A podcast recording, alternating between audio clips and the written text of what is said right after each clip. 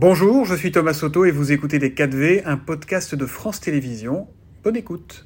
Allez tout de suite les 4 V. Thomas, vous recevez ce matin Marine Tondelier, la secrétaire nationale d'Europe Écologie Les Verts.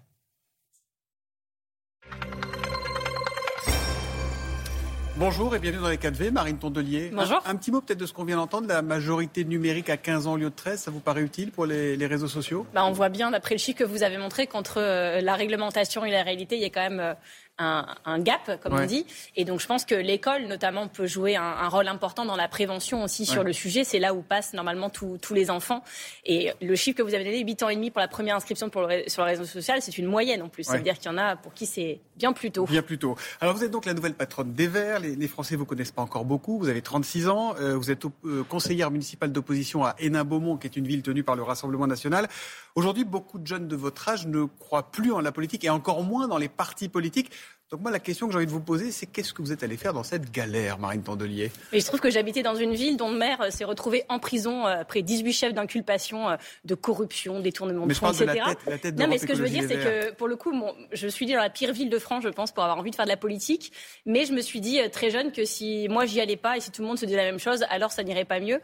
Et ce que je veux dire aux gens aujourd'hui, c'est que je comprends que les partis politiques puissent ne pas attirer. Mm mais que l'engagement au sens large doit continuer d'attirer. Et c'est le cas en France. Il y a énormément de bénévoles associatifs. Sur l'écologie, par exemple, des gens qui, dans un coin de leur tête, se posent la question, sont inquiets pour leurs enfants, leurs petits-enfants. Il y en a énormément. Et c'est pour ça que dans les états généraux de l'écologie qu'on vient de lancer, là, sur lesécologistes.fr, on ne se dit pas juste on va créer un nouveau parti avec d'autres règles, on va discuter des règles. Ce qu'on est en train de faire, c'est créer un mouvement de l'écologie où pourront se retrouver les gens qui ont envie de faire de la politique, les gens qui ont envie de faire de l'associatif, les gens qui ont envie de s'engager contre juste un projet local. Tout le monde, On veut agréger tout le monde, créer ce que Bruno Latour rappelé la classe écologique qui doit être fédérée, structurée, organisée comme le sont les gens qui sont en face de nous. Alors les sujets ne manquent pas dans l'actualité. On va commencer par cette grande inquiétude de votre allié communiste Fabien Roussel. Ça concerne les ZFE, mhm. ces zones à faible émission dans les grandes villes. Euh, en gros, la règle, c'est que d'ici quelques années, 3, 4 ans, les, les voitures qui ont des critères, des vignettes 3, 4 et 5 n'auront plus le droit d'y rouler. Il est urgent de reporter leur mise en place, a dit Fabien Roussel, qui parle d'une bombe sociale. Est-ce qu'il a raison? Alors, il faut quand même rappeler que la pollution de l'air en France, c'est 48 000 morts par an, mhm. et que ça, il ne faut pas le nier, et que dans les grandes villes, majoritairement, le levier d'action, c'est euh, le, trafic routier. Ce qu'il faut se dire aussi, c'est que les mesures écologiques, ça ne marche pas quand c'est imposé d'en haut, ça ne marche pas quand c'est pas concerté avec la population et ça ne marche pas quand c'est injuste socialement. Et dans les ZFE, malheureusement, on a eu la combinaison des trois avec un gouvernement qui dit c'est injuste socialement les ZFE? Bah, dans la manière dont c'est mis en œuvre dans trop d'endroits sans accompagnement, parce qu'en fait l'État donne le principe et dit aux villes débrouillez-vous. Et donc, euh, vous voyez, il y a des villes comme la métropole de Lyon qui ont fait la, tarification sociale dans les transports, qui proposent des alternatives. Lyon qui a décidé de, remettre ça plus tard. Bah oui, parce que finalement, ils ont consulté la population et qui se sont dit que pour que ça se fasse dans de bonnes conditions et que ce soit acceptable socialement, ce qui est extrêmement important pour que l'écologie se passe bien, euh, il fallait plus de temps. Donc, et donc, prendre son temps, vous y êtes favorable Bien sûr.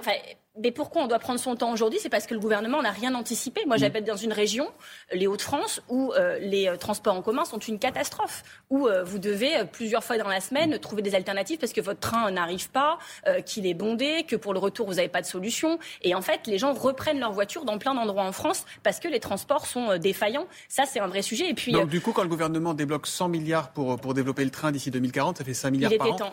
Mais c'est une bonne chose. Bah évidemment. C'est à la hauteur? Mais il était temps. Ouais.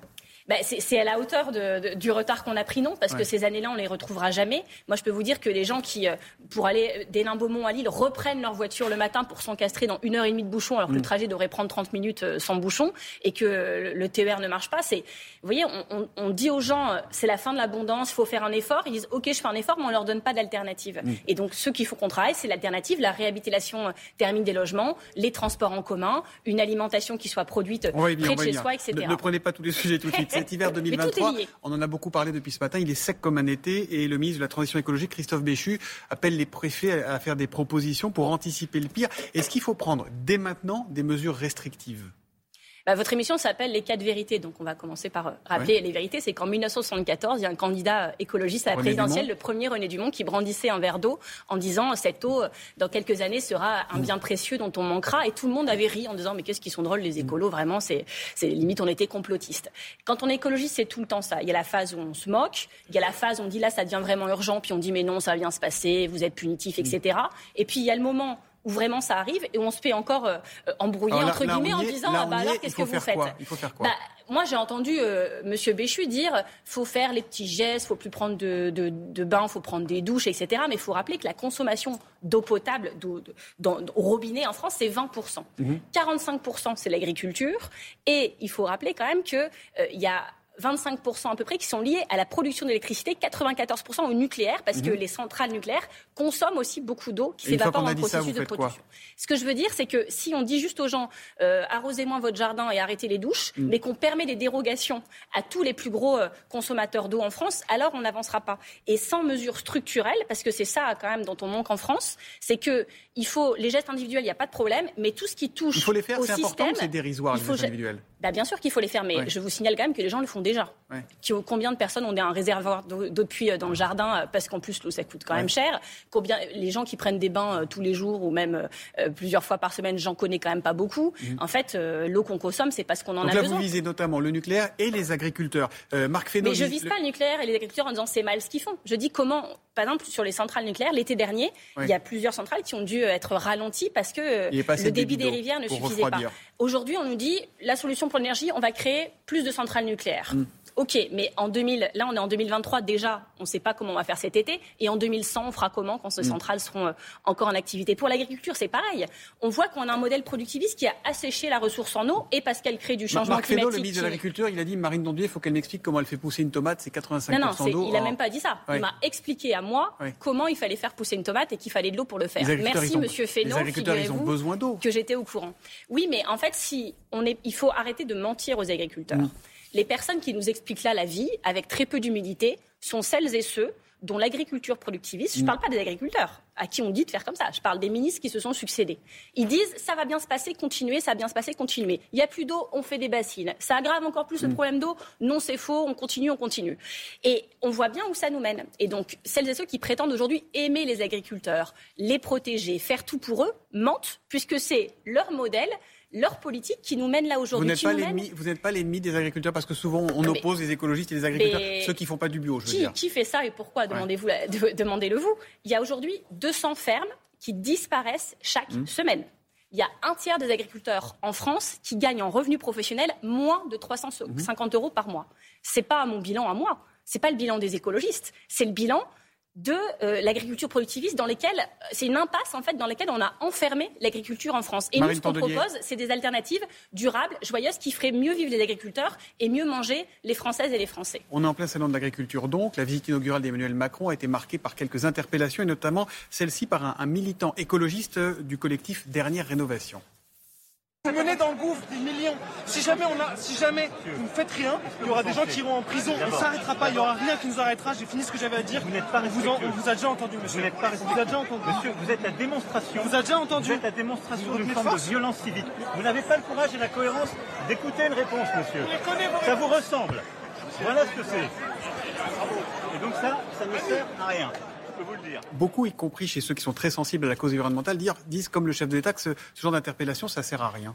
Mais qu'est-ce qui sert alors C'est du buzz. Déjà, il y a une action climatique, mais en plus, même quand on mm. interpelle, ça sert à rien. Par contre, remettre des légions d'honneur à, Jeff Bezos, qui est responsable de l'artificialisation des sols et des entrepôts Amazon en France, là, c'est une bonne idée. Mm. Donc, vous voyez, moi, je pense qu'il ferait mieux de remettre les légions d'honneur aux gens qui alertent et aux gens qui font. On est euh, comme dans le film La haine. Vous savez, c'est ce, gars qui tombe d'un immeuble de 50 étages et il n'arrête pas de répéter au fur et à mesure qu'il tombe, ça va bien se passer. C'est pas la chute, c'est l'atterrissage. Voilà, ça va bien se passer, ça va bien se passer. Et en fait, à force de se dire qu'on va bien se passer, on continue à faire des choses qui sont complètement aberrantes. Et faut comprendre que la génération climat, celle qui va vivre dans 30 ans une planète qui ne sera plus habitable. On va vivre cet effondrement. Alors voir des choses complètement aberrantes, voir une Coupe du Monde au Qatar dans des stades climatisés. Alors on nous dit non mais c'est parce que c'était décidé il y a longtemps. Mais le même mois, on décide de faire les Jeux d'hiver asiatiques en Arabie Saoudite. Les Jeux d'hiver, c'est-à-dire des pistes de ski, des patinoires, dans le désert, c'est-à-dire là où il manque les trois choses.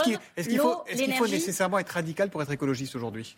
Bah, excusez-moi, mais c'est l'aberration, l'absurdité qui est radicale aujourd'hui dans ce monde. Pendant le Covid, on a vu des avions voler à vide parce qu'il fallait pas perdre son sillon. C'est-à-dire que même mm. quand il y avait plus de passagers, les avions volaient quand même. Mm. On passe notre temps à consommer parce que la société nous y contraint des choses qui viennent du bout du monde, qu'on utilise deux fois et demi, et qui vont repourrir dans des décharges à l'autre bout du monde. En fait, on est vraiment dans un système absurde, aberrant. Nos enfants nous accuseront parce que c'est elles, ce sont eux qui, dans 30 ans, vont vivre mhm. cet effondrement et ils regarderont tous ces exemples que je viens de vous citer, les Jeux Olympiques d'hiver de 2029 Là, on sait quand même quand on a décidé. Les Jeux asiatiques, en Arabie Saoudite, les, Jeux, asiatiques. Ça, n'empêche pas que le problème reste le même. Euh, mais, dans le désert, pour faire des pistes de ski et des patinoires. Qu'il faut nécessairement être de gauche pour être écologiste? Est-ce que c'est forcément une valeur de gauche l'écologie? Bah, Est-ce que ça ne doit pas être le paradis du en même temps pour le coup? Ah bah c'est exactement le problème qu'on vit, puisque le en même temps sur l'écologie ça ne marche pas, ça n'existe pas, c'est pas efficace. Et ça nous conduit là où on est en train d'arriver je pense que l'écologie, pour le coup, elle est indissociable de la justice sociale. Mhm. Moi, je viens d'un territoire où je peux vous dire que euh, la pauvreté tue et que c'est pas un hasard si c'est dans ce territoire-là que tous les sites les plus polluants de la région sont dû s'installer. On voit bien qu'il euh, n'y aura pas d'écologie sans justice sociale parce que l'écologie ne sera pas acceptable et que on va quand même vers des moments très très sombres. Et donc, je ne, non, je, je pense que l'écologie ne, ne peut être que de gauche dans le sens de tolérance, inclusivité, justice, acceptabilité et surtout émancipation, qui est un mot euh, très important dans notre discours. J'ai une toute dernière question rapidement, Marine Tondelier. Il y aura une grève qui sera donc reconductible à la SNCF à partir du, 7 mars. Euh, vous soutenez cette grève contre la réforme des retraites? Mais Évidemment, je soutiens le mouvement du 7 mars qui doit être euh, extrêmement mobilisateur, mais aussi la grève des femmes du 8 mars, journée internationale des droits des femmes. Et l'appel à la responsabilité lancé par Elisabeth Borne? Mais responsabilité de quoi? Responsabilité de laisser euh, détruire nos droits sociaux, de laisser les gens euh, s'épuiser au travail, mourir avant l'âge de leur retraite. Pour le coup, moi, j'accepterai euh, jamais de leçon de morale de ce gouvernement sur la responsabilité. Donc le 7 avec les cheminots et tous les travailleurs, le 8 avec les femmes, le, 9 ce sont les jeunes et les lycéens qui vont rentrer en mobilisation avec un grand mouvement euh, lycéen étudiant et le 10 c'est la grève mondiale du climat. Donc vous voyez, on va passer une bonne semaine. Merci beaucoup Marine Tondelier d'être venue dans les 4V. Merci, à vous. Merci à tous les deux. C'était Les 4V, un podcast de France Télévisions. S'il vous a plu, n'hésitez surtout pas à vous abonner. Vous pouvez également retrouver tous les replays en vidéo sur France.tv.